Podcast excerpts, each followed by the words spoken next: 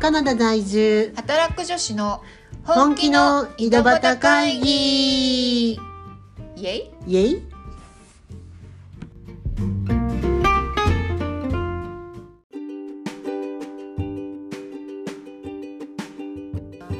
はい。今日はじゃあセミナーね。最近ねウェビナー増えたからね、うん。コロナでねまだ引き続きね対面でできないから、結構ウェビナーやってる？ウェビナーね参加あのす昨日の夜も参加してたしあ今夜も今夜もやる予定参加それズーム？顔出し？えーとね、顔出しなし。あの参加者はか顔出しなしで、うんそうそうそう。でこれしかもだから今夜って今言ったのは日本の、えー、と企業がだあの主催しているものなので、ね。そうそう。だからね、うん。あの結構長い時間やってるのだけど昨日もそうだけど結局あの長すぎて2時間ぐらいでもうもう寝る時間ですみたいになるんだけど もうそろそろ飽きちゃうみたいなのあるけど。えでもそういうさセミナーとかってさ、一1回のワンい一回っていうのワンショットっていうか、うん、何分ぐらいやるの？30分？1時間？もっとやる？えその例えば受けたやつ？例えけたやつで、それはねえっ、とね多分ね10人ぐらいのパネリストがいて、うん、一1人につき45分持ちぐらいな感じなの。長っ！長何それ？超長くない？いでこれ言っていいのかな？わかんないけどあの大悟さんも本当は来るっていうことで、私えー、待って私それなんかフェイスブックでなんか見そうだか。なフェイスブックかななんかでそうあったの？夜っていうか夜。日本時間だから夜だ日本時間のそう朝から始まって。あじゃあ本当になんかコンベンションセミナー的なやつね。うん、そうだけどそれは何かっていうと、まあ、私の仕事に関係してるというか、うん。その先生業をあのいわゆるしてる人用の、えー、とオンラインでこれからビジネスをしていくにあたってみたいな各界のそのなんかセミナーとか講師とかをやってるような人が来ると。で、うん。それとまだママーケティングの専門の人とか、デジタルマーケティングの専門家と、うん。あと、大悟さんのを聞きたくて入ったんだけど、うん。あの出る前に寝てしまったし。いつ話してたんだと。確かにねまあこれは確かに多分ねあのキャッチするためのゲストスピーカーなんで最後もう多分ね一番最後そそしてまあその時間は絶対に、ね。絶対に起きてられないっていう私はね。わかる。日本の時間に合わせるとなんであんなに起きてられないかっていうかいやいやねいや残念。そうだけどなんかでもあのそういう形で結構まああの時差はあるけれども、うん。でもやっぱりあのウェビナーになったことでどこの世界のものでも受けられるようになったのはいいことだよね。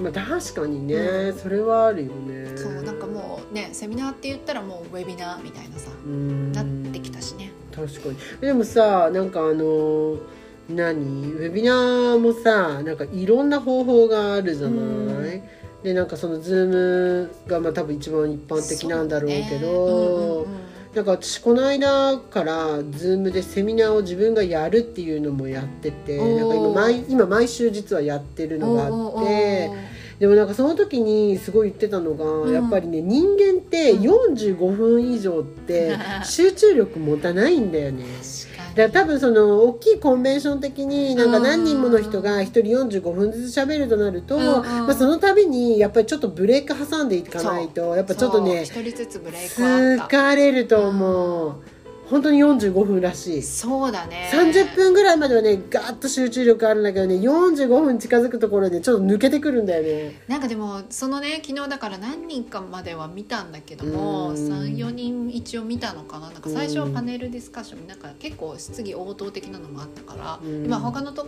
こセミナーとかも参加しても思うんだけどなんか声大事じゃない？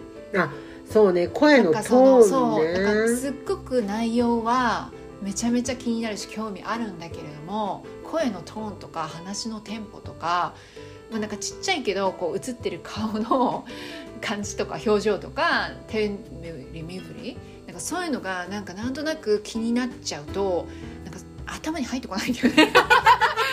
あジェスチャーがでかいみたいなだからこう声がなんか気に入らないとか。だからなんかやっぱ合ってたら、うん。まあ、そこに出向いてますって例えば、うん。まあまあね。なんかそその時間とかもあるから、うん。そうなんとなく、まあ、どんな講師の方のでもなんとなく聞こうってねいう心構えがあるけどやっぱオンラインだとそこにたださこうあの昨日は掲携帯で入ってたんだけど、そこに携帯置いてあるだけでただこう声が流れてるじゃんね、はいはいはい。でまああのスライド見たかったらもちろん見れるんだけどなんかこう集中力っていう意味で言ったらやっぱそのなんかいろんな集中力散漫しちゃうんだよね。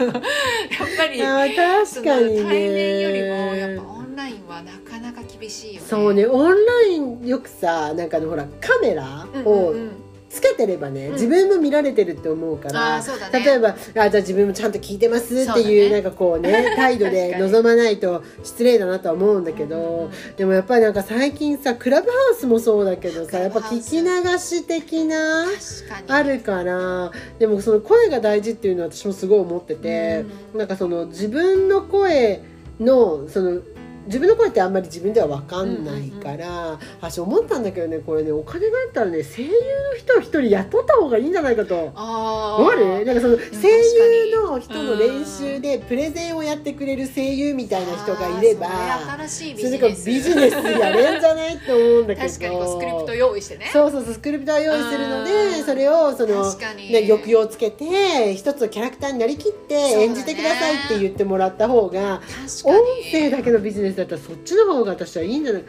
そうやってね。ねそうだね。なんかそのやっぱその人が聞きたくなる声とかそうそうそうそう、ね。下手すると変な話あの漫画とかあるじゃん。漫画なんて読むじゃん、うんうんうん。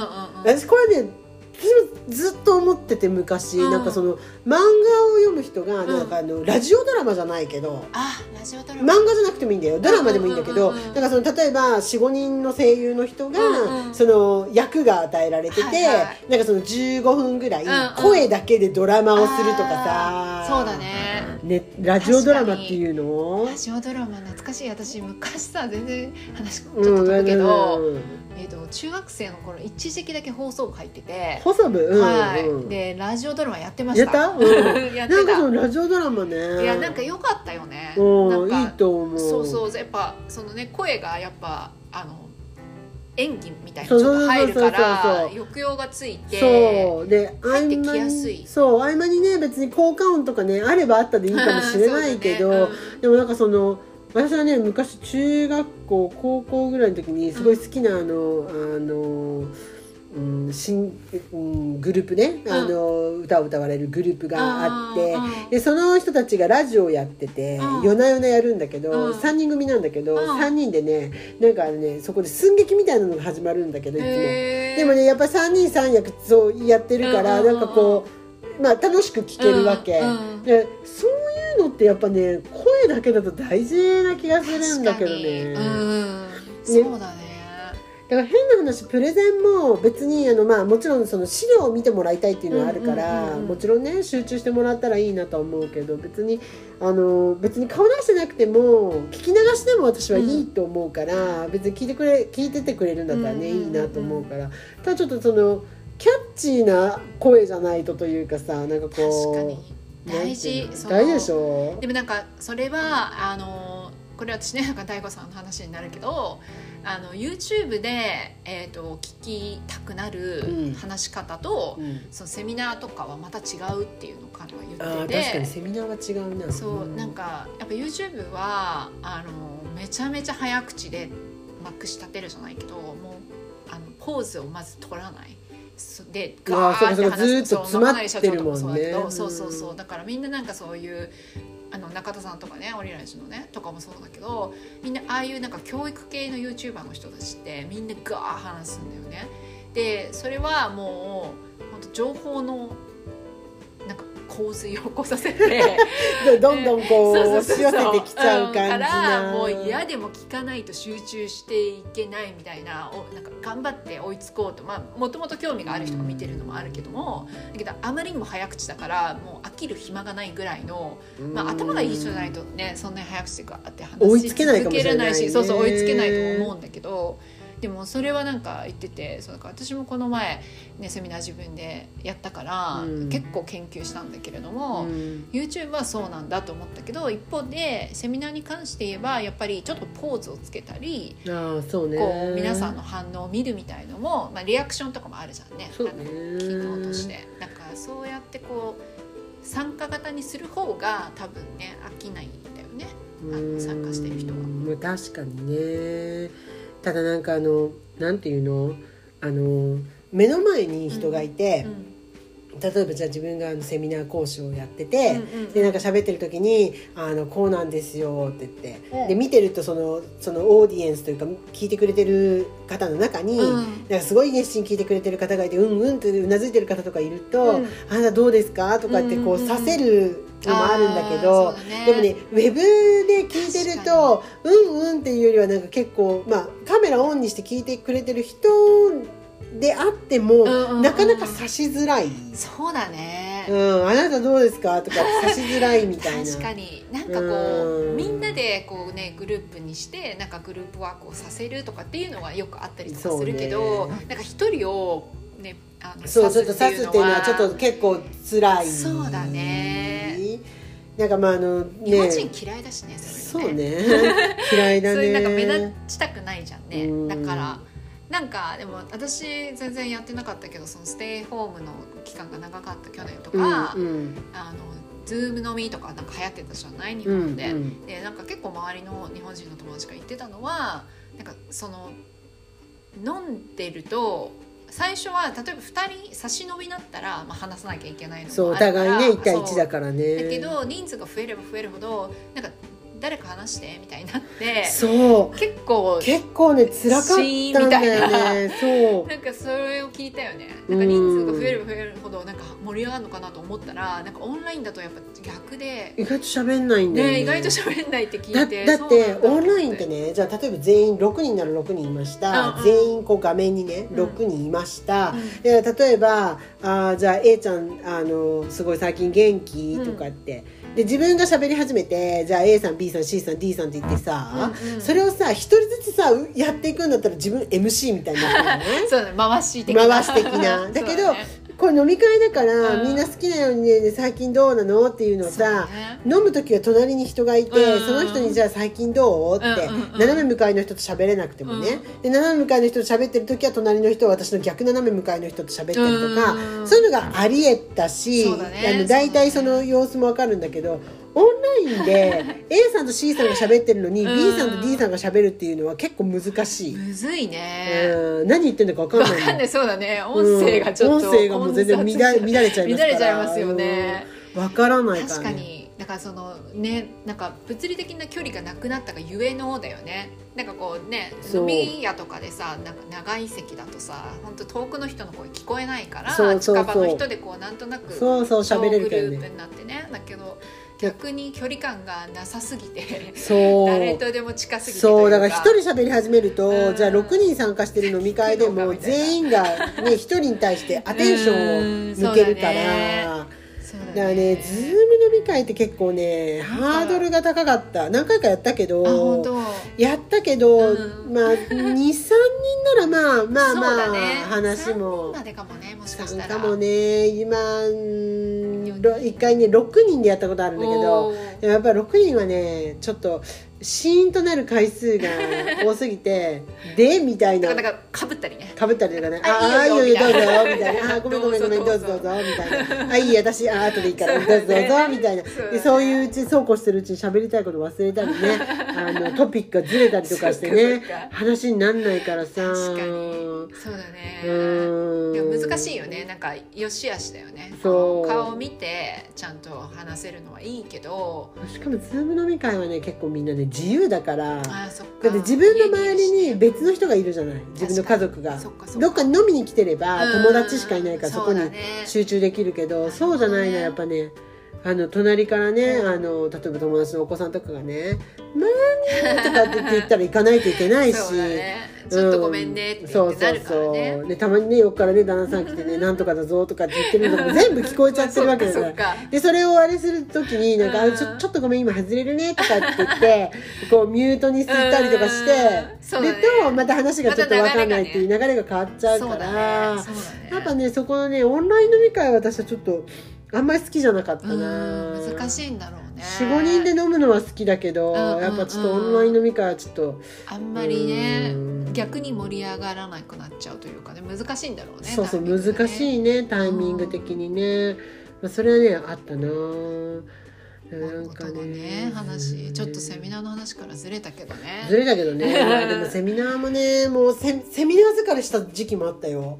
やりすぎてもうやりすぎてなんか毎日画面に向かってるなんかあの聞くのに集中しようと思ってイヤホン耳に突っ込んでこれを突っ込むのが嫌とかなんかもうななんで私こんな毎日毎日パソコンにねうん。あれしてるけどこれインターネット切れたらアウトだよなとか。確かにイヤフォンすごいよね。そうあのなんか圧の圧というかうん。耳に対する圧というか。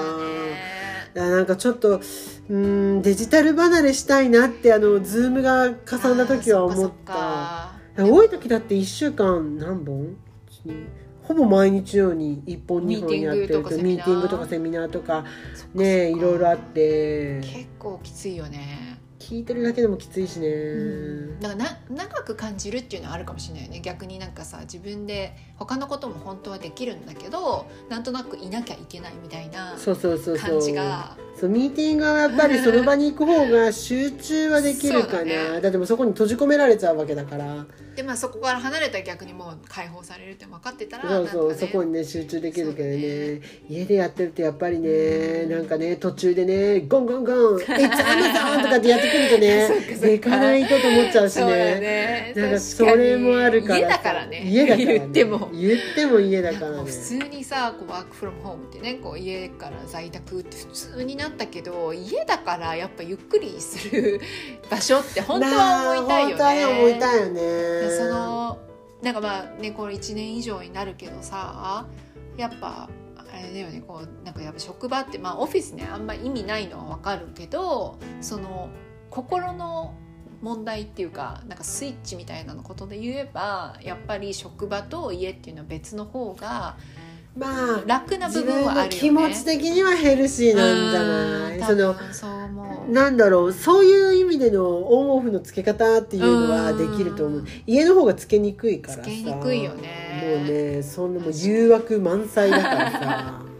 本当だよね。誘惑とあの邪魔が満載だから。邪魔が満載。本当そう。この間もなんかなんだろうあのズームでちょうどあの喋ってて自分が本当に喋ってる時に、本当にそれこそねさっきのアマゾンじゃないけど、うん。ガンガンガンガンガンって すごいドアたたく人がいて。来ちゃっそううちなんかさあの今自分が仕事してる場所と、うんうん。その出入りするドアなんてすごいその遠く離れてないから、うん。もうゴンゴン言ってる絶対聞こえてるよねみたいな。なんかちょっとクスって笑ってる人がいるみたいな感じぐらいの。ちょっとね。すいませんって感じで。そうだね。私生活感出ちゃうからね。そうなの。まあカメラもそうなのよね。なんかね今バックグラウンド機能とかある。けどうん。でもやっぱりねカメラのあのなんだあのやつに至っては、うん。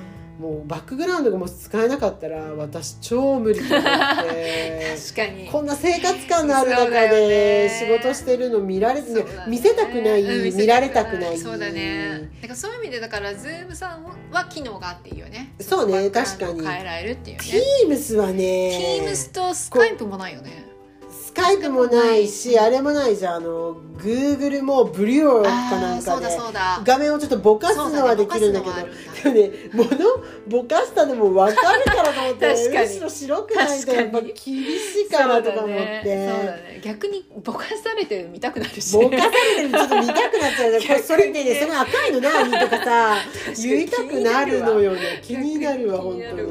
そうですね。まあそんなことがあってね。ちょっとじゃあまあ今回はこんな感じで、そうですね。一回一回ちょっと締めます？ああのここで締めましょうかね。まあそんな感じのことがありましたので皆さんもズーム疲れには気をつけて。ください。そうですね。はい。カナダから。はい。はい。カナダからでした。ではまた。バイバイ。またねバイバイ